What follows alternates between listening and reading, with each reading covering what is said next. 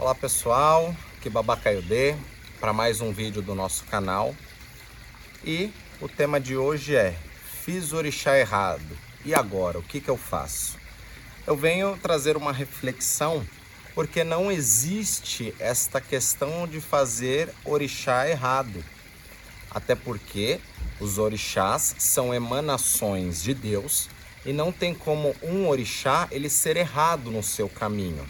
O que traz problema é uma iniciação mal feita, sem os devidos cuidados com aquela energia. Isso pode trazer problema, mas não existe orixá errado.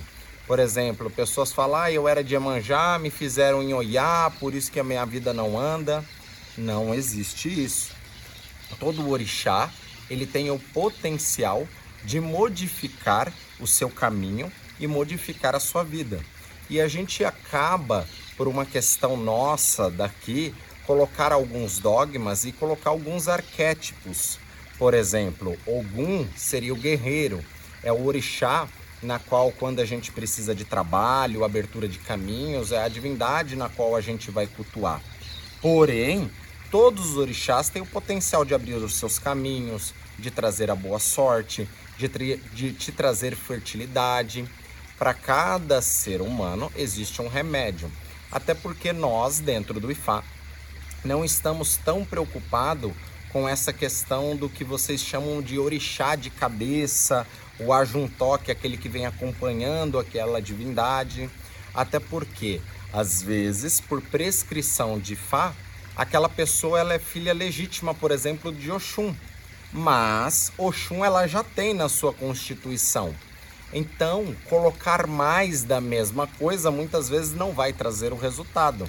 E Fá pode determinar que nós fazemos uma outra divindade para trazer o equilíbrio.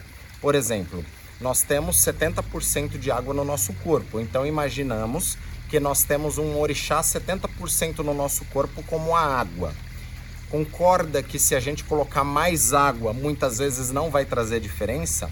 E às vezes é aquela água que está trazendo o problema por conta da questão emocional, porque a água é o, a, o emocional.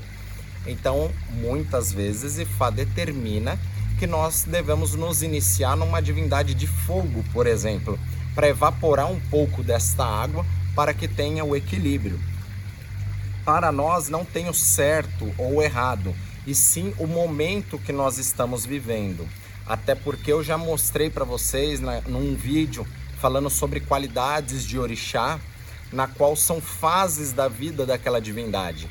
Então é normal se às vezes há 10 anos atrás você poderia ser iniciado numa divindade. Hoje a sua maturidade é diferente de 10 anos atrás. Então Ifá também pode determinar que você se inicie em outra divindade.